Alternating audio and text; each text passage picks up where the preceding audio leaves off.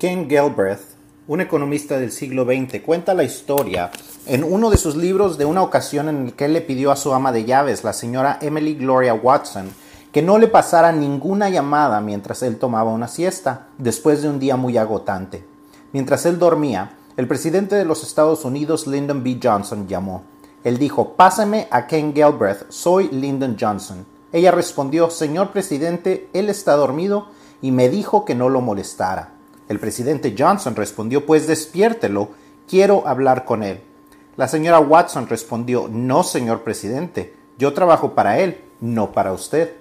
Cuando Ken despertó y le regresó la llamada al presidente Johnson, sorprendentemente, en lugar de estar disgustado, el presidente respondió, dile a esa mujer que la quiero aquí en la Casa Blanca.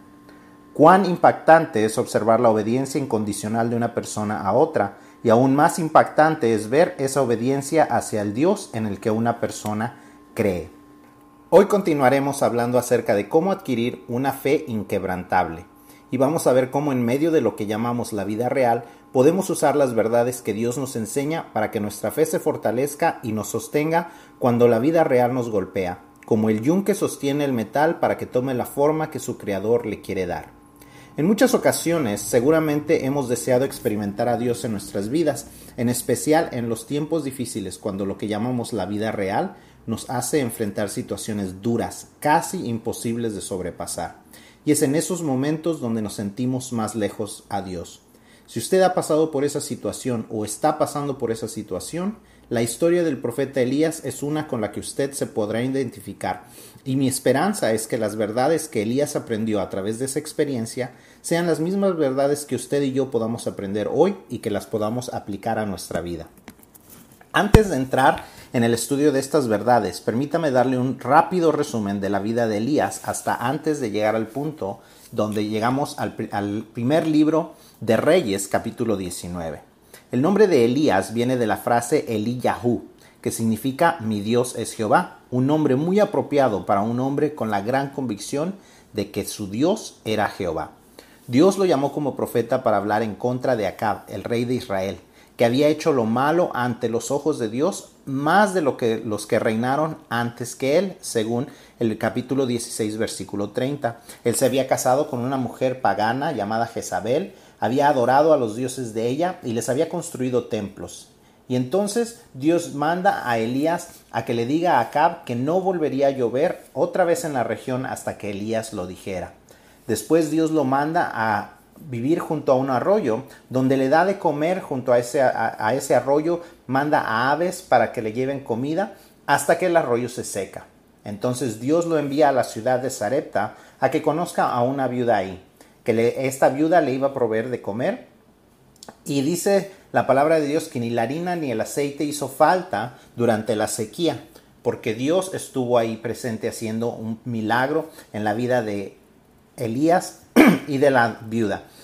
También, cuando el hijo de la viuda muere, él resucita a ese hijo de la viuda. Y es importante que veamos esto, que constantemente Elías estaba acostumbrado a ver el poder sobrenatural de Dios. Elías después va y reta a Acab, conforme a lo que Dios le manda, y reta a 450 profetas de Baal y 400 profetas de la diosa Acera. Esto lo encontramos en el capítulo 18 y vemos cómo los dioses falsos Baal y Acera nunca responden a los gritos y a las llamadas de los profetas, pero Dios manifiesta su gran poder ante el pueblo y el pueblo entonces entrega a estos falsos profetas a Elías para matarlos. Entonces, vamos a leer el capítulo 19 del primer libro de Reyes y entonces ahí vamos a encontrar la historia que nos ocupará hoy.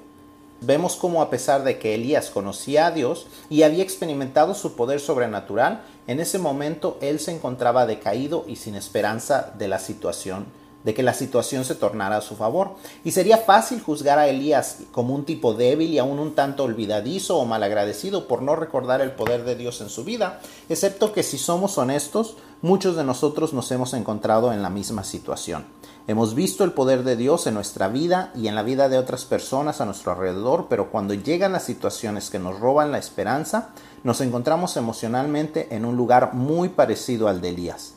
Y esta mañana entonces vamos a ver las tres verdades que Elías aprendió acerca de lo pesada que puede ser la obediencia a Dios cuando estamos pasando por tiempos difíciles. Vamos a ver cómo él salió adelante en esa situación y vamos a ver cómo esas mismas lecciones las podemos aprender nosotros para que cuando nos encontremos ahí, sintiendo que el peso de la obediencia nos aplasta, podamos salir victoriosos como Elías y podamos cumplir el propósito para el cual Dios nos ha hecho.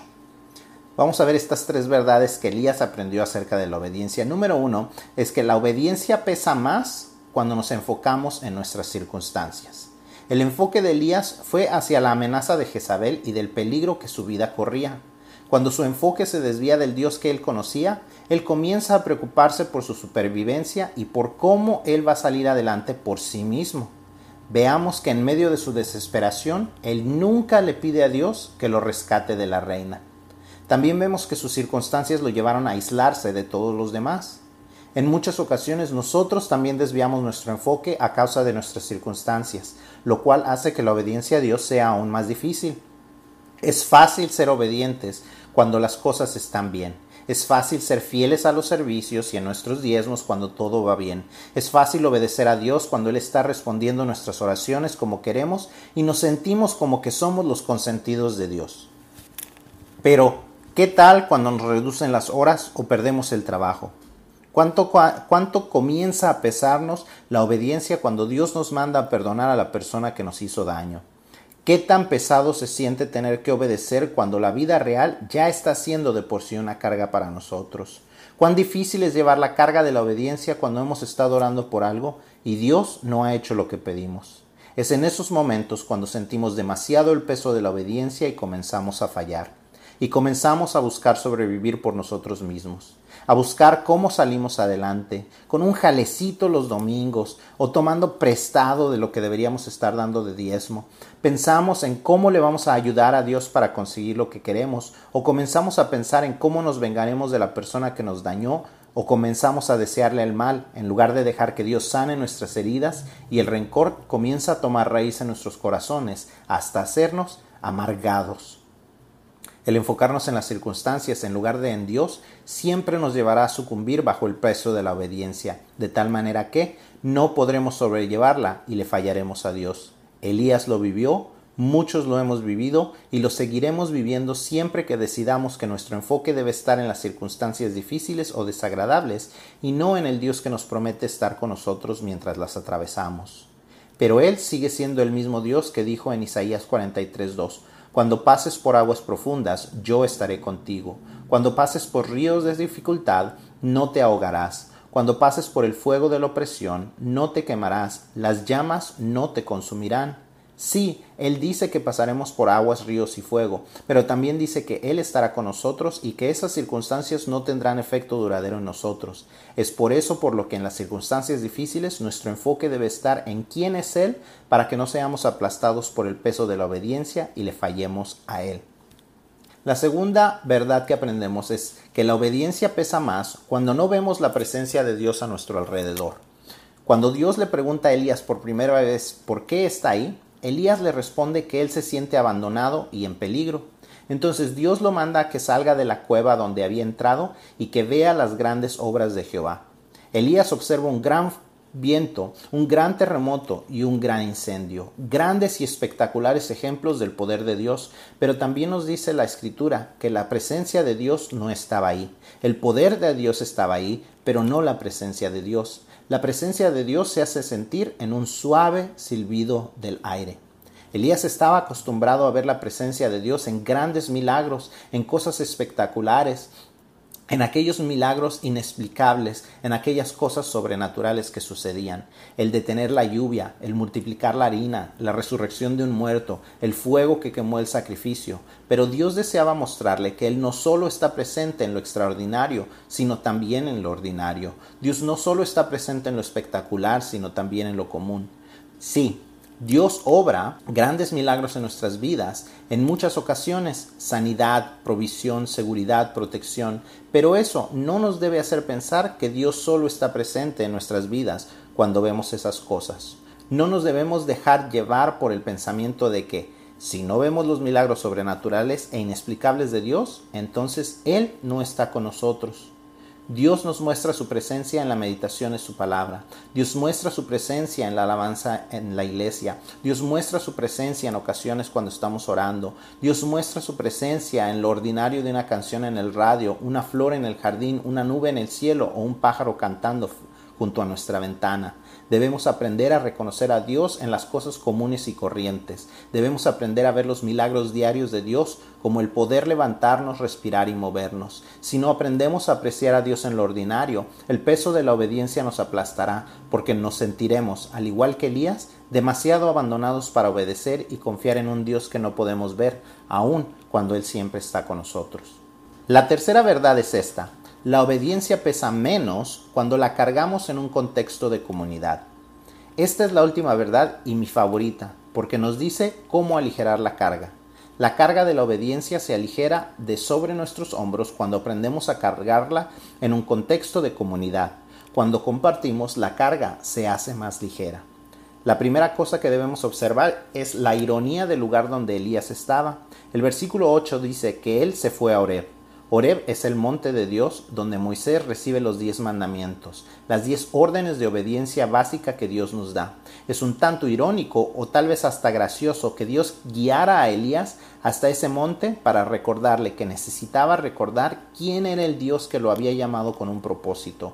Elías tenía en la historia judía a Moisés, a Josué y a Caleb como testigos del gran poder que Dios tiene. Después vemos que Dios le dice que él tiene tres grandes líderes listos y a siete mil hombres que no se habían dejado influenciar por los dioses de su alrededor para llevar a cabo su propósito. De igual manera, en la comunidad de creyentes que es la iglesia tenemos testigos del gran poder que Dios tiene. Por eso es tan importante participar de la comunidad de creyentes en la iglesia.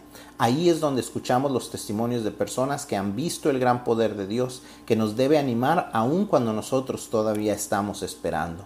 La obediencia de Elías para ungir a los nuevos líderes nos muestra que cuando él supo que no estaba solo, fue más fácil llevar la carga de la obediencia, seguir adelante y cumplir lo que Dios quería hacer en él. De igual manera, cuando podemos rodearnos de personas que tienen el mismo Dios y el mismo deseo de obedecerlo, podemos influenciarnos los unos a los otros para seguir adelante en obediencia y poder experimentar el poder de Dios en nuestras situaciones que parecen imposibles. Es tan fácil creer que tenemos personas a nuestro alrededor que buscan nuestro beneficio, cuando en realidad no es así. Aunque Facebook los llama amigos, no deberíamos dejarnos engañar por esa mentira. Esa palabra crea un sentido falso de una intimidad inexistente. Debemos de rodearnos de personas reales, realmente a nuestro alrededor físicamente y que creen en el mismo Dios y que se quieren dejar guiar por el mismo libro de instrucciones que nosotros para que carguemos el peso de la obediencia juntos y que juntos podamos llevar ese peso hasta donde Dios desea llevarnos y mostrarnos su poder en nuestras vidas. Mi deseo es que un día no muy lejano podamos como iglesia tener grupos pequeños en hogares donde tengamos esa comunidad constante con hermanos que nos apoyemos. Antes de terminar, quiero compartirles una historia. En 1999, John F. Kennedy Jr. voló su pequeño avión desde la ciudad de Nueva York a su casa familiar en Massachusetts para una boda. A bordo estaban su esposa Carolyn y la hermana de ella. Aunque Kennedy era un piloto con licencia, todavía no había sido aprobado para volar guiado por instrumentos o sea, que tenía que usar solo instrumentos para navegar. Cuando su despegue se, retrasó hasta después del anochecer, Kennedy debería haber esperado la luz del día o haber buscado un piloto con más experiencia para ayudar. Sin embargo, Kennedy despegó en la oscuridad. El avión nunca llegó a su destino y los tres pasajeros murieron en el accidente. Los investigadores determinaron que la colisión probablemente fue causada por la desorientación de volar sobre agua abierta en la noche sin ningún punto de referencia o un horizonte visible. La falta de experiencia de Kennedy bien pudo haberlo llevado a confiar más en lo que él creía ver a confiar en lo que sus paneles de instrumentación decían.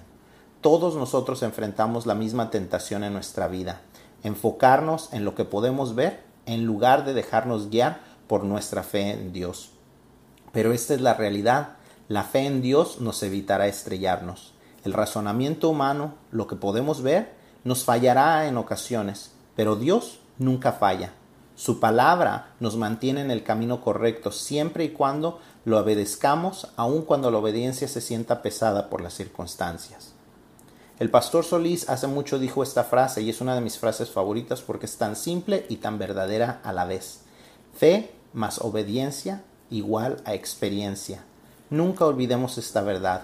Una fe inquebrantable, sumada a una obediencia incondicional, nos permitirá tener una experiencia inigualable, donde podremos ver el poder de Dios y la presencia de Dios en nuestras vidas de una manera que no se podrá comparar a ninguna otra cosa, ni se podrá negar que fue Él quien actuó en esa situación imposible. Si tú estás aquí y te sientes abandonado, recuerda esto. Dios no te ha abandonado. Sin importar tu trasfondo o los errores que has cometido, Dios está buscándote a ti.